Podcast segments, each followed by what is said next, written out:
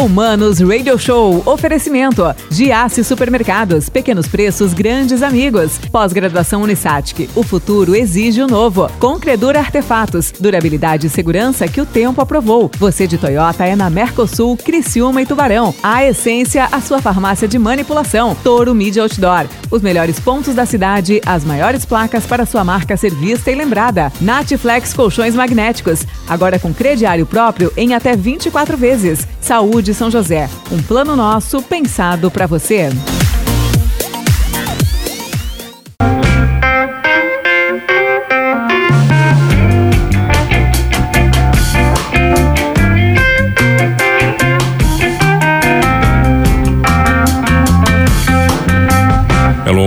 Humanos, Mano Dal Ponte, Humanos Radio Show aqui na 92. A música nos conecta e as boas entrevistas também. E vocês sabem, hoje é sexta-feira. Sexta-feira o que nos conecta, sim, é a verdade. Porque aqui a verdade nos conecta, né? Seguimos nessa nossa missão, Lucas Campos, de salvar o Ocidente, é isso mesmo?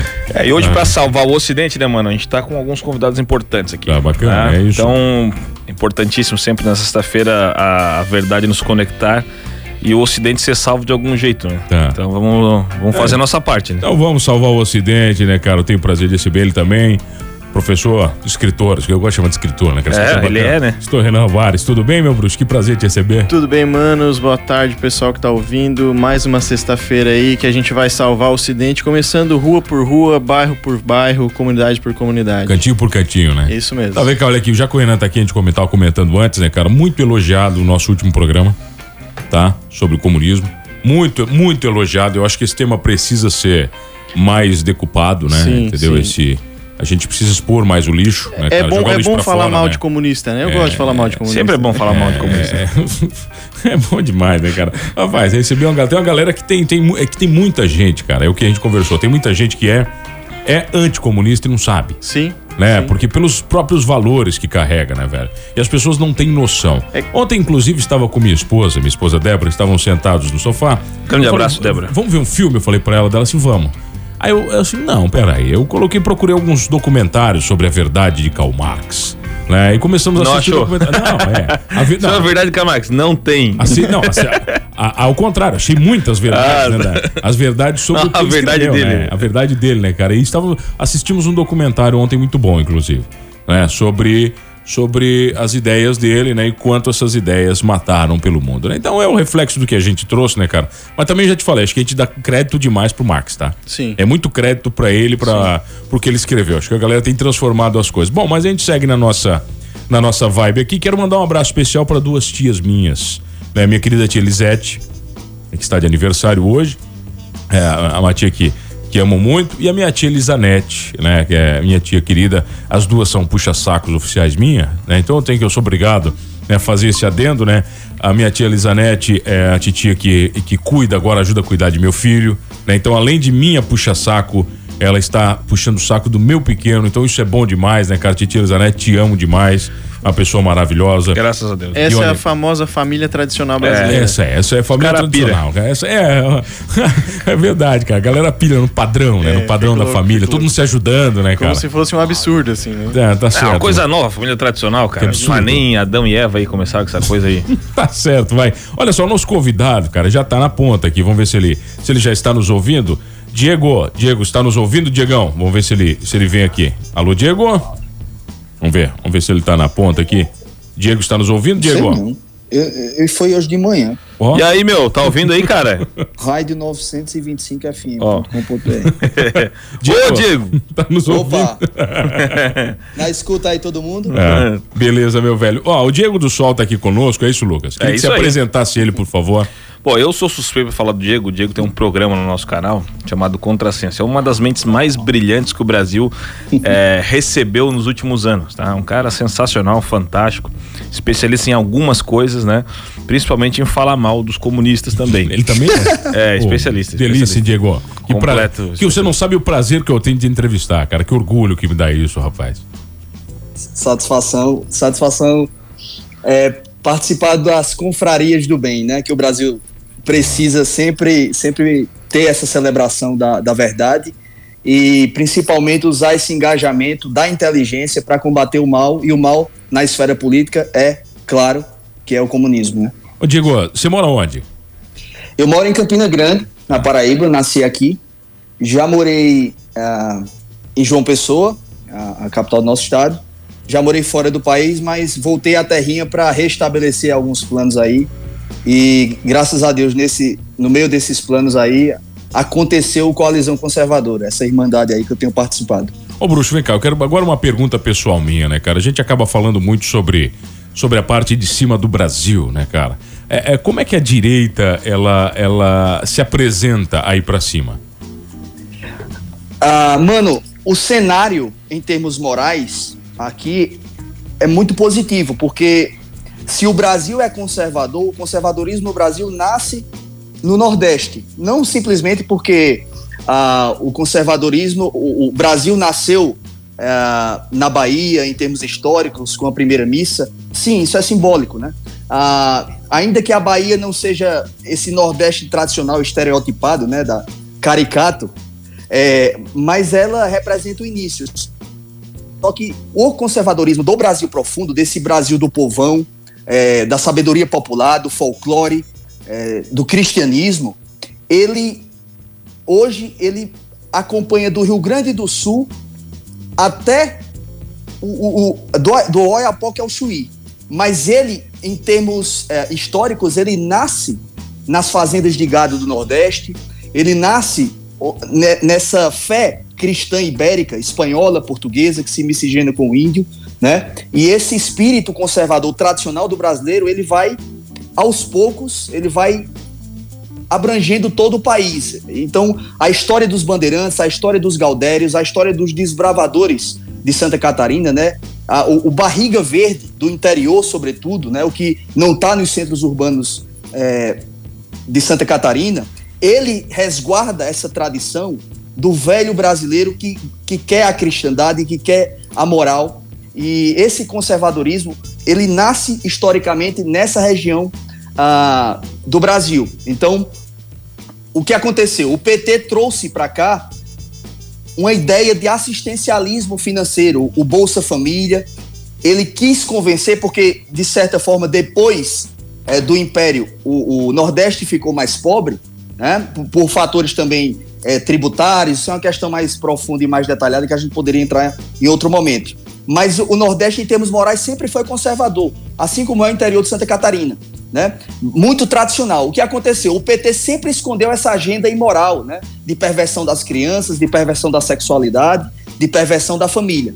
O que é que ele trazia para o Nordeste? Ele só trazia a proposta econômica que por mais que eu discorde, era uma proposta desenvolvimentista é, do marxismo econômico, né, de tirar de quem produz para dar de maneira fácil para as pessoas, mas muitas pessoas de fato precisavam de uma assistência. Isso, inclusive, é defendido pela visão conservadora, né, a visão subsidiária de uma assistência para os mais pobres. Isso é uma política conservadora que o comunismo roubou. Né? É, mas acontece que o PT usou essa, essa, essa linha do assistencialismo para convencer o Nordeste que era sempre de direita. Enquanto o, o PT nascia em Porto Alegre e no ABC Paulista, o Nordeste votava no PFL tradicional. Né? Apesar de ter patrimonialismo, de ter influência de oligarquias ali da, da velha política, mas era um, era um partido que era mais liberal conservador. E o Nordeste sempre ficou unido com o PFL, com a ala mais conservadora do PSDB, apesar do PSDB não ser de direita. Né? O, o, o, o, nordestino ele tem esse, esse sangue viril, como é o Galdério, como é o Barriga Verde. Né? Então, é, é, da, é da nossa tradição, por, por, herança ibérica, espanhola, portuguesa, né? principalmente. E aí, o que é que o PT fez? Ele escondeu a, a, a pauta cultural, a agenda cultural, e para convencer o nordestino, ele levou apenas a proposta econômica, mas era a, as discussões dos diretórios do, no PT aqui no Nordeste, o pessoal saía na tapa quando ia falar da agenda moral do PT. Os próprios petistas nordestinos é, expulsavam os petistas de fora quando vinham com essa proposta de imoralidade, de perversão sexual e, sobretudo, de combate à família. Então, a alma do brasileiro é conservadora e a alma do nordestino é conservadora e aqui é o germe desse movimento conservador Ô, bruxo. Que, que se desenvolve né, no Brasil. Ô, ô, Digão, olha só, você falou, por exemplo, sobre assistencialismo, né, cara? Esse, esse é sempre um tema né, muito sensível né? Porque quando você fala daqueles que realmente não tem o que comer, né? Não tem o básico, né, cara? Dá, vamos, vamos uma pirâmide de Maslow, que seja, né? Quer dizer, se Sim. não tem o, o, o, mínimo de subsistência, você não consegue evoluir mais nada. Mas é, é, não, seria, não seria uma verdade para nós que falamos em conservadorismo, que somos de direita, que nós sonhamos que o assistencialismo não seja mais necessário, porque nós medimos um programa social pela quantidade de pessoas que saem deste programa e não pelas que entram, né? Perfeito. É, quando eu falo de conservadorismo, mano, ah, de, perdão, de assistencialismo, eu estou falando da perversão da assistência social, né? É, do, do, excesso. O assistencialismo ele é em si mesmo errado, porque é, é uma, é uma maneira de você viciar uma, uma parte da população na, de, da, na dependência do, do dinheiro fácil, na vagabundagem. De certa forma, você vai criar esse ambiente de, de ociosidade perversa, né? O ócio é bom para quem trabalha num determinado nicho da sociedade, como atividade intelectual, num determinado momento para ele criar alguma coisa, mas de toda forma ele vai ter que botar a mão na massa. mas o assistencialismo ele é uma maneira de limitar o setor produtivo, o empreendedorismo, porque é uma distribuição é, errada dos impostos. E, a, e você acaba tirando de quem precisa investir, o lucro é sagrado, por quê? Porque o lucro é uma reserva de capital que vai servir para a empresa expandir os seus negócios. Uma vez que a, que a empresa expanda os seus negócios, ela vai gerar mais oportunidades de trabalho. Então, quanto mais se tributa uma empresa, seja pequena, média ou grande, mais limite é imposto ao crescimento dela. Há, um, há, uma, há uma trava no crescimento da empresa. E se há uma trava na, na, no crescimento da empresa, a empregabilidade é afetada. Então, eu acredito que quem melhor desenvolve a assistência social é a iniciativa privada. Os, os países mais liberais do mundo, onde o Estado é menos intervencionista, são os que mais pra, praticam a filantropia. Por quê? Porque a caridade ela não pode ser imposta pelo Estado. A caridade tem que ser do coração do ser humano e tem que nascer do seio da sociedade de maneira espontânea. Mas é óbvio que o Estado tem que manter uma reserva de capital para praticar a assistência para aqueles mais necessitados num nicho do orçamento muito restrito. Mas o assistencialismo é a perversão disso. E por isso que a esquerda precisa desse instrumento para controlar as massas e manter um rebanho de eleitores e o controle do Estado e da população como um todo. Ô Diego, Lucas aqui. Sim. Ô Diego, sim, sim Lucas. É, é, o, o, assistencialismo, é, vou pegar essa última parte que é que me interessa do, você falou do nicho muito baixo, deve ser um, um pequeno recorte do orçamento brasileiro, né, para que vá para esse lado. Uh, a esquerda, por vezes, né, e ela usa o Estado para para tornar isso legal. Legal quando eu digo aqui na questão das leis, né? Sim. Então, ah, agora nós temos a lei que aumenta o Bolsa Família, a lei que permanece o Bolsa Família, a lei que dá o, o subsídio vitalício, a lei da renda mundial. É, para onde é que vai caminhar isso aí, ô, ô Diego? Se, se nós fizermos uma é, essas políticas públicas virarem leis, né? nós vamos ter que fazer lei para tudo, né? Exatamente, Lucas. Eu acredito que a gente está num, num, momento de ruptura do Estado moderno, né? Esse, esse, modelo de Estado que é avassalador, que é totalitário. É, ainda bem que nós estamos no Brasil. Não sei se pode se encaixar uma discussão mais é, sociológica do que porque o Brasil é é, é alternativa de liberdade no Ocidente como um todo, ao lado dos Estados Unidos. Mas por é, essa ideia do Estado controlador, é, ele, ele perpassa, o Estado totalitário perpassa a, a manutenção de um status quo mínimo da população. A renda básica universal, que é a proposta da Agenda 2030 da ONU, é uma maneira de você manter o consumo da população, mas ao mesmo tempo essa população fica alienada. Porque se ela tem um acesso fácil a produtos básicos de consumo, ela fica manipulável, porque ela não tem mais o que contestar. Ela consegue saciar o, o bucho, o estômago, né? E ela vai conseguir manter uma vida básica que, que apenas vai servir de, de, mão de obra para o Estado. Então, é aquela ideia de que o Estado seria o, o, o, o senhor é, da, da, seria o senhor que mantém a corda do seu escravo muito curta. Essa corda não pode romper, porque se ela romper significa que o, significa que o escravo vai morrer. Ela não pode ser ela não pode ser cortada, né? Ela não pode ser muito longa, porque isso significa que o Estado que o escravo uma, uma, pode se distanciar, pode cortar a corda, fugir e ter liberdade. Ela tem que ser no nível que mantenha esse escravo nas rédeas, sobre o controle do Estado. Então, o qual é o mínimo para você manter uma população manipulável? É manter uma assistência que a população tenha acesso a bens básicos de consumo e principalmente alimentação. E tornar isso legal é uma maneira de submeter a população à ignorância. Né? Por quê? Porque até a, a assistência filantrópica da população da iniciativa privada, ela diminui. Porque a, a, a junção entre é, imposto alto, Estado intervencionista e que legaliza o Bolsa Família no, no nível sistêmico, né? que aumenta o orçamento e que, é, e que é, é abrange todos os setores da sociedade, você tem a receita para um Estado totalitário e a ruptura vem de uma iniciativa privada esclarecida que faça movimentos na área intelectual e cultural para romper com essa mentalidade que vicia e que faz com que a população seja uma, uma manada controlável, facilmente manipulável. A tendência é que haja uma ruptura. Essa ruptura vem por um movimento civil, livre, da sociedade e precisa de uma mudança econômica. Por isso a, a reforma tributária de, de, de, Guedes foi tão criticada, porque se Guedes vinha com, com a proposta liberal conservadora, essa proposta econômica de Bolsonaro é para é proporcionar liberdade para as pessoas. E não há liberdade sem liberdade econômica. Né? A, a liberdade econômica é um meio para a gente desenvolver a liberdade intelectual, espiritual, manter o direito de propriedade. E se a proposta de Guedes vem sacrificar o empreendedor, ela vai aumentar esse Estado controlador, totalitário, que impede a livre iniciativa que é necessário para a gente manter a liberdade e a civilização funcionando. Ô Diego, Renan aqui, cara, é, pegando o gancho aí do que tá falando aí da, da questão da liberdade econômica e que tu falou anteriormente sobre a empresa ser é, impedida de crescer por causa da, dos impostos, é, eu acho importante a gente pensar também num dos conceitos aí que o Lenin trouxe pro, pro marxismo, que é o seguinte: Uh, o Estado, né, os donos do poder aí, o pessoal da elite política uh, marxista que está no poder, ele não, ele não vai tirar totalmente a, a propriedade privada das mãos dos donos, né? Então não vai ser uma tomada assim de um dia para o outro uh, de todas as empresas, né? De todas as empresas privadas. Mas ele disse, o que é importante a gente fazer é uma questão, uma, uma taxação gradativa, ou seja, com o passar dos anos, né? Isso aí é coisa para um, dois, três séculos.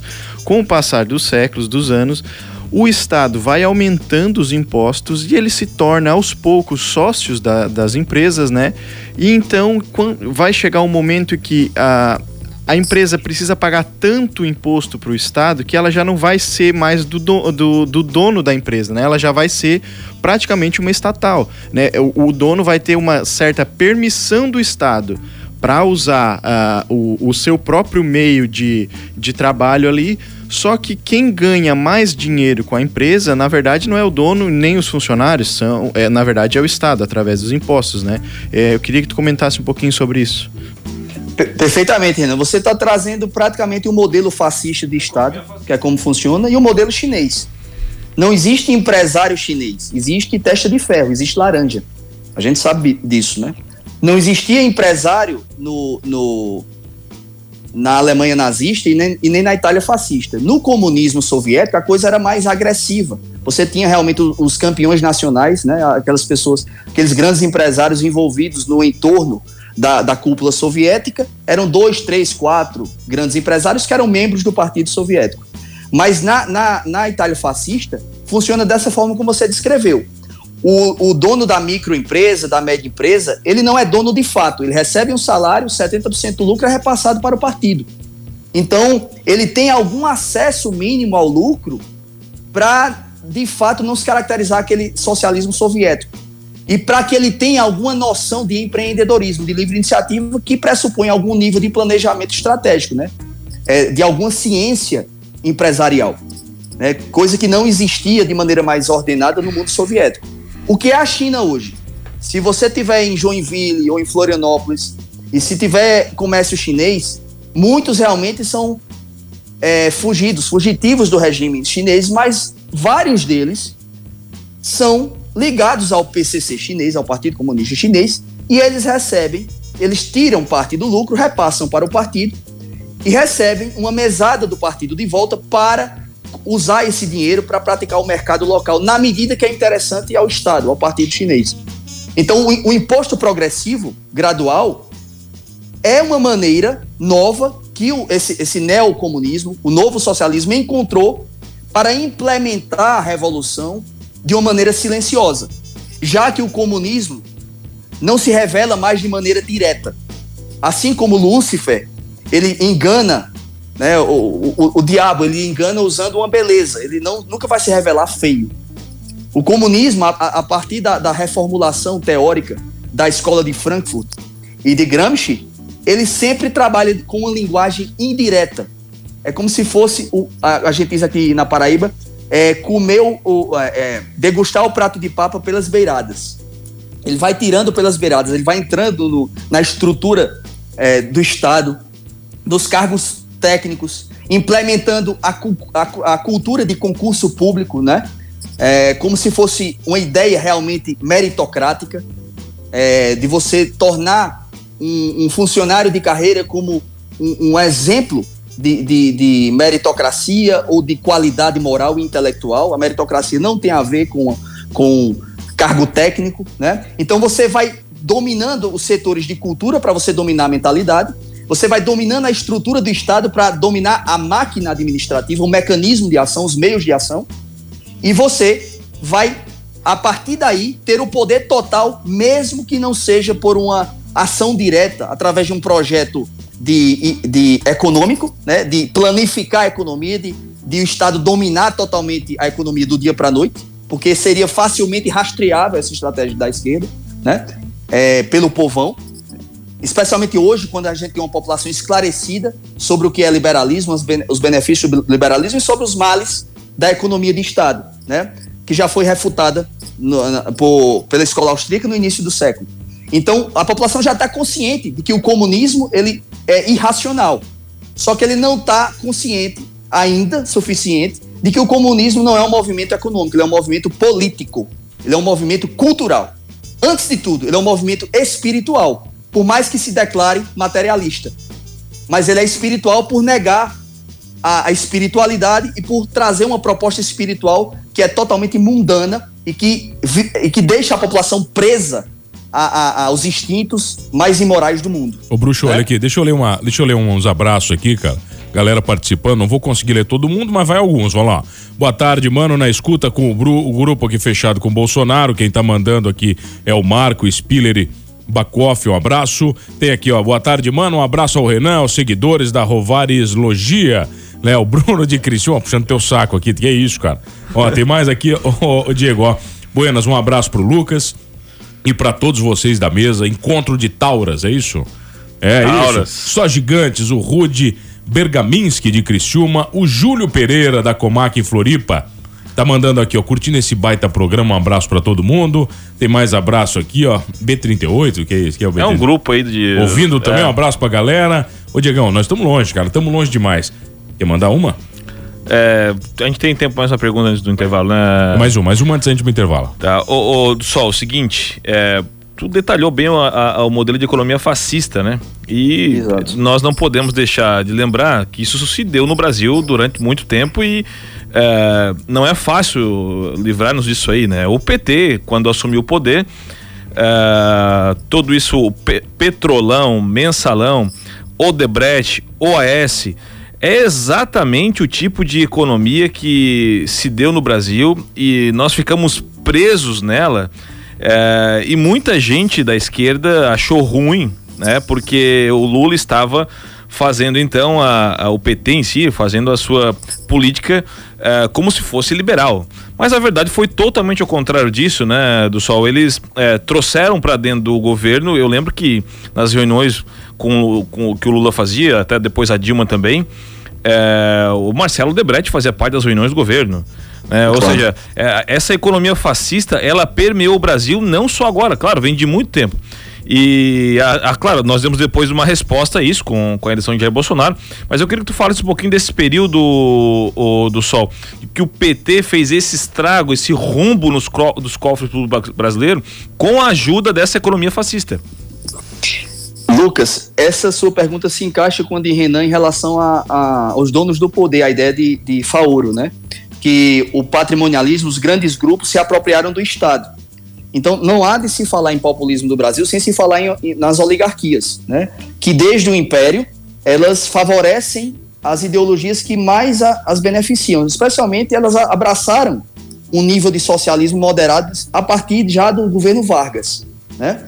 Então esse modelo petista de economia fascista vem com a mentalidade varguista. E por isso que tem uma parte de nossa classe média que, apesar de se declarar conservadora na moral, ela não é de direita porque ela pensa a economia, pensa a política de acordo com as ideias varguistas. A ideia de, de Estado como o centro da sociedade. Mas o, o, o centro da sociedade é o indivíduo dentro da família e vivendo a, de maneira livre a vida em comunidade. Ou seja, o indivíduo, a família e a comunidade precedem e são superiores ao Estado. E só faz sentido se, se, se ter um Estado para servir a essas entidades, indivíduo, família e sociedade. E essa ideia varguista, ela tá ainda é, contamina setores de nossa classe média. E é esse povo que está insatisfeito com o governo de Bolsonaro e que tem abraçado perigosamente ideias de, de Ciro Gomes. Porque eles querem um modelo de Estado que não seja liberal, porque eles querem manter privilégios. Então, cortar na própria carne é duro, mas a direita precisa fazer isso, ela se, se realmente definir como direita. O que é a luta por liberdade, senão o, o sacrifício e o autossacrifício? Né? Para você manter as gerações futuras com a real noção de liberdade. A de ter uma propriedade privada, a de ter vida, a de ter fé. Mas a economia, ao contrário do que os, os, culturalistas dizem, né, aqueles que são exageradamente culturalistas, a economia é parte da cultura e é um mecanismo para a gente ter liberdade. Então, se a gente tem um Estado que tributa muito, que aumenta o aparelho repressor através dos seus cargos efetivos, em exagero, através do, do de, de tecnocratas e de burocratas, né? Você tem uma iniciativa privada que não vai dar alternativa de trabalho e que não vai respirar, porque não tem lucro, não tem liberdade, não tem concorrência e logo não tem produtos baratos para a maior parte da população. Então, é, essa cultura do PT, da economia fascista, ela vem de, de Vargas. Tão mal quanto o Lula para o país foi Getúlio Vargas. Né? E aí é bom entender o contexto da Revolução de 30. A Paraíba, o meu estado aqui, foi, foi protagonista nesse contexto, né? É, ali, quando Vargas entra, ele era uma alternativa, uma alternativa às oligarquias de São Paulo que estavam querendo usar desse patrimonialismo para se beneficiar. Né? Acontece que Vargas depois é que vai se definir mais como protofascista e até enamorando ideias mais marxistas radicais. O, o fascismo é marxista, mas enamorando até ideias mais, mais stalinistas. Depois ele tem um recuo. Né? Inclusive, depois o movimento contra Getúlio Vargas vem do braço direito dele, né, que é que José Américo aqui, que é um paraibano, que, que, que criou a UDN. Então, a, a, a ideia de, de Carlos Lacerda de lutar contra esse patrimonialismo, de alguma maneira surge com, com José Américo de Almeida, é, é, com, essa, é, com essa atuação desses nordestinos liberais conservadores, por mais que um fosse mais liberal e conservador do que o outro, né? E que, graças a Deus, é, se espalhou pelo Brasil. E esse povo foi perseguido na, no regime militar, porque o regime militar não rompeu com essa cultura é, oligarquista, que, que prejudica o Brasil e que serve como meio para a expansão do socialismo. Então, quando a gente diz que o regime militar não foi de direita, é porque ele não foi liberal conservador. Não é porque os, os, os militares eram. É, agiam de má fé ou tinham ligação com, com grupos é, totalitários. Não. É, se, é, essa é uma, é, uma, é uma pergunta que eu deixo para você aí pensar, refletir. Né? Se há uma relação com uma parte dos militares, uma menor parte prejudicial, com movimentos uh, revolucionários e totalitários. Essa é uma pergunta que eu deixo para você refletir. Mas, de fato, o que eles praticaram enquanto gestão, enquanto administração, foi um modelo tão economicamente tão prejudicial quanto o modelo petista e o modelo varguista. Digão, então, Digão. Os, os verdadeiros direitistas estavam sendo perseguidos, assim como a esquerda radical. Carlos Lacerda foi perseguido. Ô, Bruxo, vamos falar disso na volta, pode ser? Vamos fazer um intervalo ser, aqui, pode ser, senão, claro, claro. senão, senão eu não fico no ar mais se eu não botar os meus, meus patrocinadores no ar, né, cara? Eles que estão Perfeito. sustentando o nosso debate. Olha que boa tarde, pessoal. O programa tá cada vez melhor. Todos estão de parabéns. O Hugo, que é presidente do Brasil 35, Criciúma. Cara, olha aqui, vamos ver aqui, ó. É, grupo de patriotas de apoio com a direita. Ah, vamos ver, muito bacana, cara, muito bacana, muito bom demais. Só tem cara bom participando aqui. Diego do Sol conosco, Lucas Campos e Renan Rovares num papo aqui no Manos Radio Show. A gente já volta aqui na 92.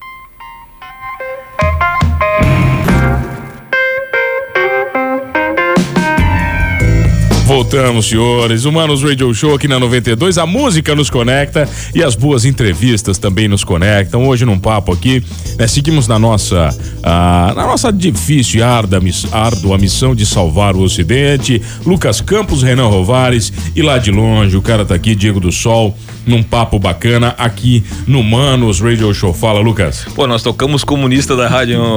Pô, os caras não estão mais nem nos ouvindo. Não, não é nem criticar, eles Que criticam mais. isso, Acabou, cara. cara. Só tem comentário É, bom. Agora aqui, olha só, mano. Ah, vamos ver aqui. Tem mais, tem mais gente mandando aqui. É, Heitor aqui, escuta um papo desse na rádio, abertamente, sem mimimi, sem frescura.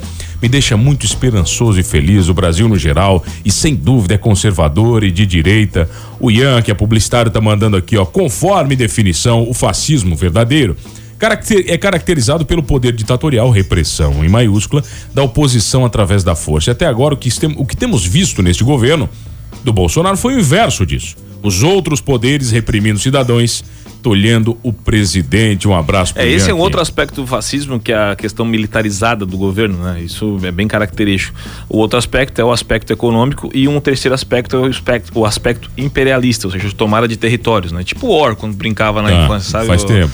É, o, o pessoal da Rússia no- antiga gostava bastante disso aí. Ó, tá. Ô, ô, ô, Diego, Diego tá conosco, o Diego do Sol, tá ouvindo, Sim, meu sim, velho? Manos. Sim, perfeitamente. Vo- voltamos. Eu soube que eu já tô virando humanos, né, cara? É, Já tá viu? misturando agora, já não é mais mano, é humano. Mano, mano. Não, perdão. ô, Diegão, mas tá valendo. Pode chamar de humano que eu tá- aqui já tá valendo, cara. Ô, Bruxo, olha só.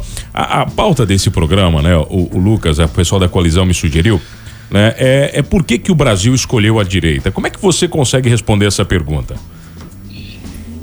Mano, o Brasil escolheu a direita porque queria ser de fato representado. É, é um pouco disso que a gente tem falado. O, o brasileiro já tinha o sentimento conservador. O brasileiro ele é tradicional. Ele é contra mudanças violentas. é, ele é contra a mudança da ordem natural de uma maneira, vamos dizer assim, é, de uma maneira que não seja pacífica. Ele é a favor de mudanças que sejam racionais e responsáveis, que respeitem a história. Ele é a favor das suas tradições folclóricas. Logo, esse brasileiro, ele simplesmente escolheu a direita porque ele escolheu ser o que é no ambiente político. E esse cenário político, essa arena política não era representada. A, a população não tinha uma voz, um- nenhum porta-voz né, em termos de partido político. né? Até hoje não tem. Tem figuras isoladas como Bolsonaro, tem figuras isoladas como Weintraub, tem figuras isoladas como Ricardo Salles, tem figuras isoladas como Ernesto Araújo, como nosso amigo Felipe Pedri, como Felipe G. Martins. É, mas o brasileiro, ele tinha esse sentimento que era reprimido. Ele tinha um sentimento conservador, mas ele não podia manifestar as, as políticas que decorrem desse sentimento, que nascem desse sentimento. É, aí Deus colocou nesse coração conservador a mente. E a mente foi Olavo. O que é toda sociedade funciona com uma elite que tenha um espírito republicano democrático. Aqui republicano não é de de república, republicano é no sentido de governo ideal, como dizia Platão, né? De governo que, que, que, que possa dar direito de voz a todos, né? É confundido com democracia. E esse espírito universal é, conservador do brasileiro, ele só era em termos de sentimento, mas ele não tinha as ideias organizadas.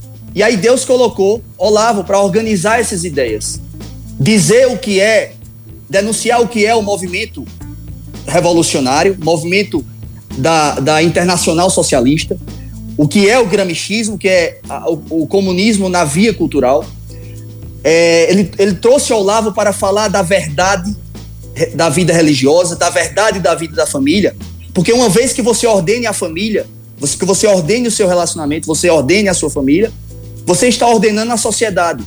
E você tem a melhor receita para impedir um Estado violento, totalitário. Então, essas ideias que estavam desorganizadas no brasileiro que tem um sentimento conservador foram organizadas por uma pessoa que entendeu o espírito nacional. E aí veio Bolsonaro, que ocupou esse espaço político que o brasileiro aspirava e desejava. Então, o Brasil escolheu a direita porque o Brasil escolheu ser o que ele é. E não há ninguém que nos impeça, nem mesmo essa tomada do Estado pela esquerda. A tomada do Estado pela esquerda atual vem pela via do judiciário. Vem por pelo setor legislativo, um pouco menos grave do que no, no, no setor judiciário, no poder judiciário. Mas infelizmente tem gente lá querendo um golpe. E o verdadeiro golpe é aquele que é dado contra a população conservadora, né? É aquele que é proposto contra os ideais conservadores do Brasil, né? E, e que e aí você tem é, esse movimento do Estado, do, da, da, da, ideologia contra o espírito conservador brasileiro. Né? Mas o, o brasileiro escolheu ser de direita porque ele escolheu viver conforme a sua personalidade, de acordo com sua identidade e com sua natureza, ser o que ele sempre foi. Ô Digão, deixa eu só fazer um agradecimento, cara. Aqui eu quero te pedir licença aos Sim. nossos patrocinadores, até porque eu estou suprimindo os blocos comerciais pro nosso papo aqui, cara. Né? E eu sei que, que com certeza estes patrocinadores entendem e apoiam esse programa, justamente porque a gente traz a verdade aqui. Quero agradecer o Já Supermercados, a Satic, né? Uma, uma, olha, uma instituição que faz diferença, a Concredura Artefatos, a Mercosul Toyota, a Essência Farmácia, ao Plano de Saúde São José, a Natflex Colchões do meu querido Allen Silva, a Toro Mídia, né? Supiso, aqui de Sara, Vitor e André Consórcios e a Vivace Houseware, velho. Feito esses agradecimentos, a pergunta é com Lucas Campos.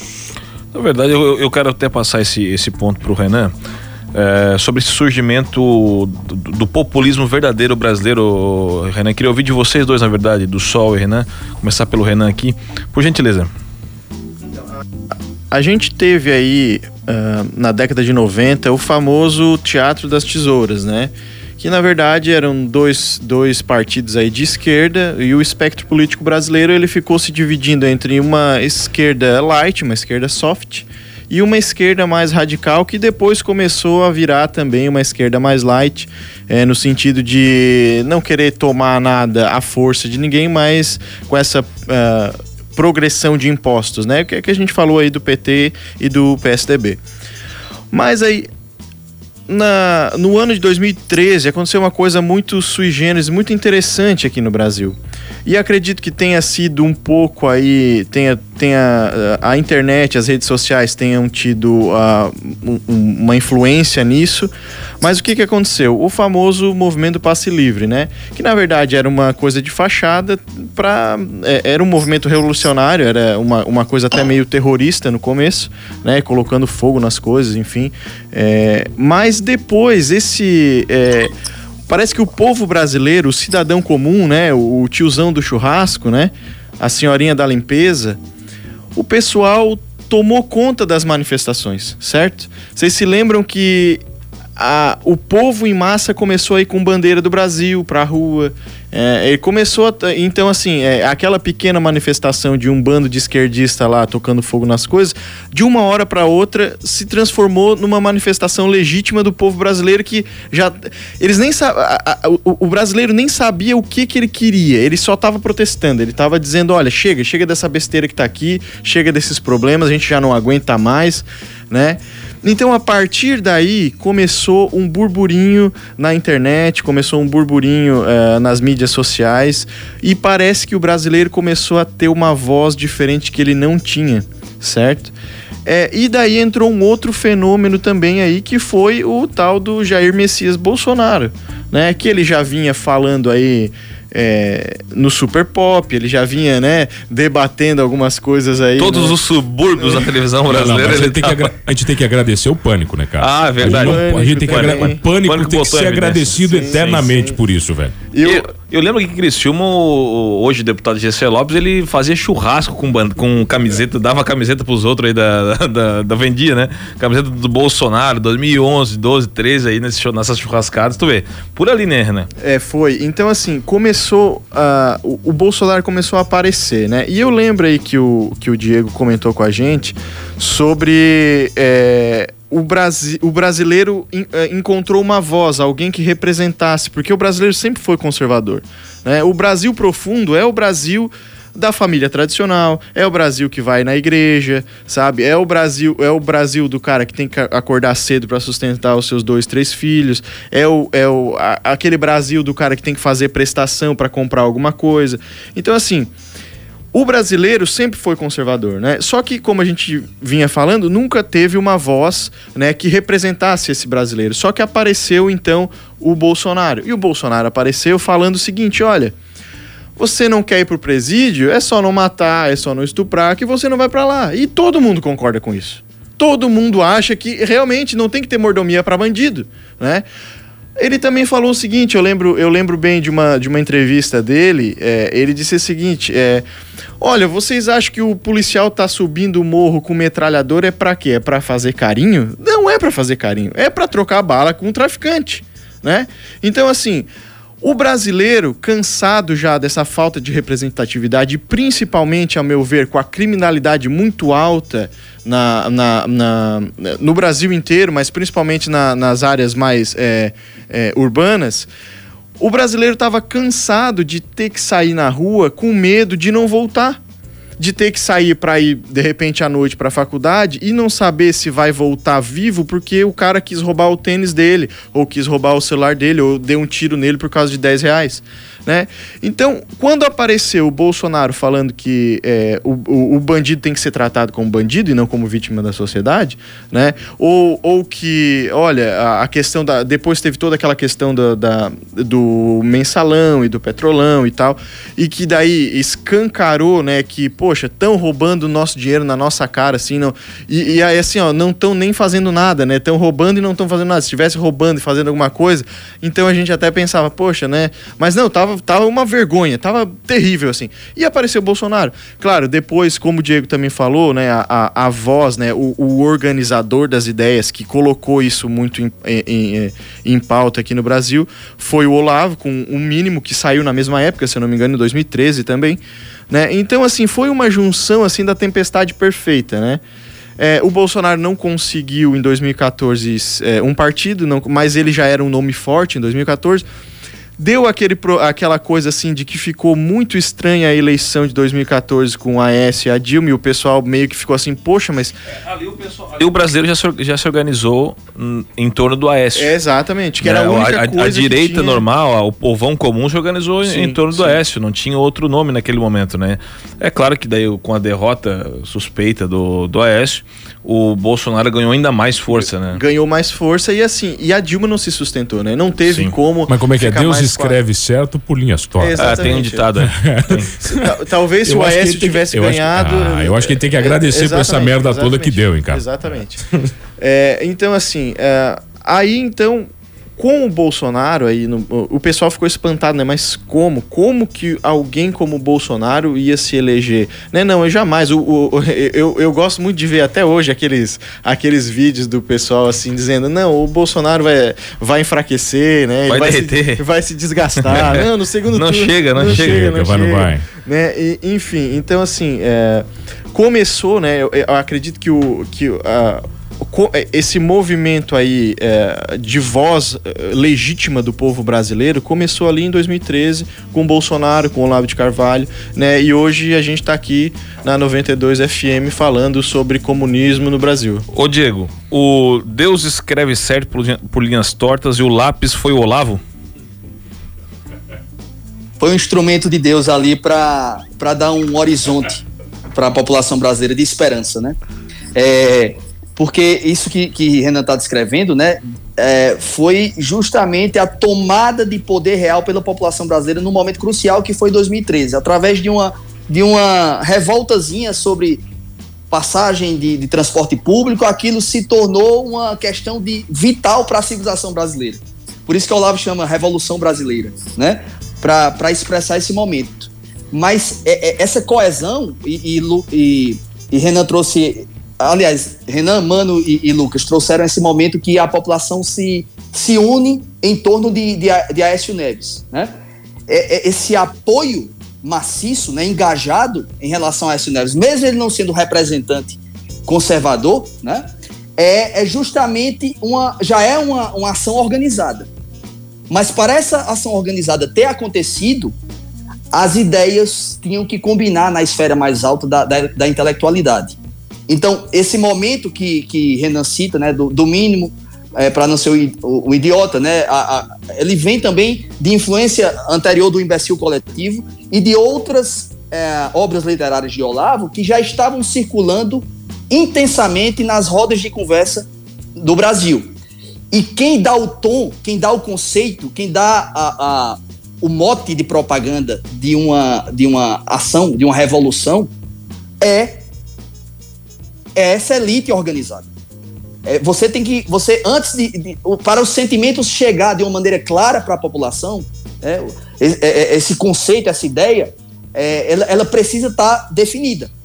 E, e, essa ideia de propriedade privada, de liberdade, de, de direito às armas, né, como direito da população, né, é, o direito à arma é um direito que a população tem para se livrar, combater a criminalidade e para se defender das próprias arbitrariedades do Estado, do totalitarismo.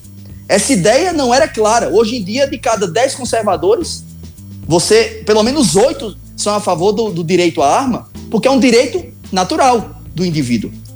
Isso não estava organizado. Por mais que ele defende, defendesse antes, esse conservador, o direito à legítima defesa, ele não associava a arma à legítima defesa.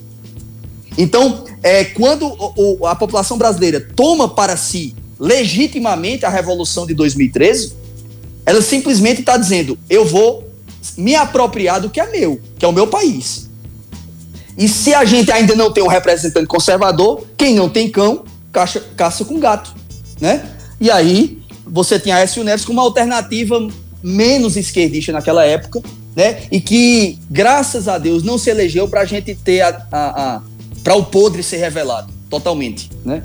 E a gente tem uma noção do, do tamanho do mal que era o comunismo no Brasil.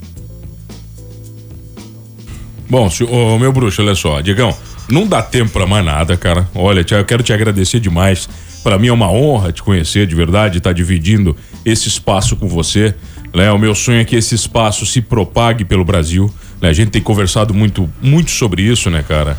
Né? A gente não quer mérito nenhum, ao contrário, o que nós queremos é que essas discussões tomem né, todas as proporções entrem dentro das famílias, entrem nas rodas de boteco. Né? O cara tem que estar tá tomando uma cerveja discutindo o que nós estamos discutindo. Eu acho que esse é o caminho. Quando isso acontecer, meu velho, o Brasil está salvo, né? A gente está muito longe disso.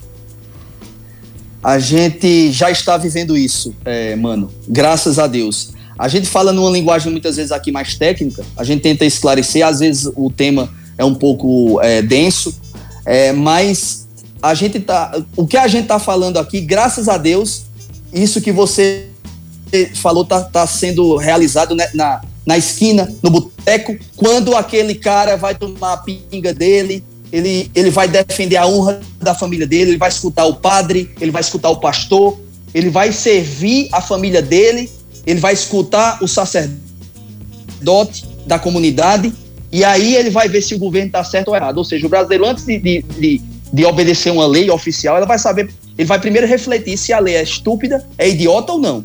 Se a lei seguir um, um princípio moral que ele defende, ele obedece. Se, se a lei for idiota, ele não obedece. Então esse brasileiro que sempre foi conservador, hoje já tem uma noção do que é a importância da arma, do que é a importância da, de ganhar dinheiro, de garantir o seu lucro, o seu dinheiro no final do mês é, por isso a importância do liberalismo econômico, ele já sabe a, a, a, a, importância social da família, não só a importância espiritual, mas a família como célula máter da sociedade, como o, o ambiente onde ele cresce e, e se torna digno. Então, é, mano, eu agradeço a oportunidade de falar aqui com você. Peço desculpa por ter me intrometido, assim, muitas vezes em relação ao jabá. O jabá é o que mantém o programa funcionando, né? É, mas, assim, eu me senti muito à vontade, a, a, o ambiente realmente de família aqui.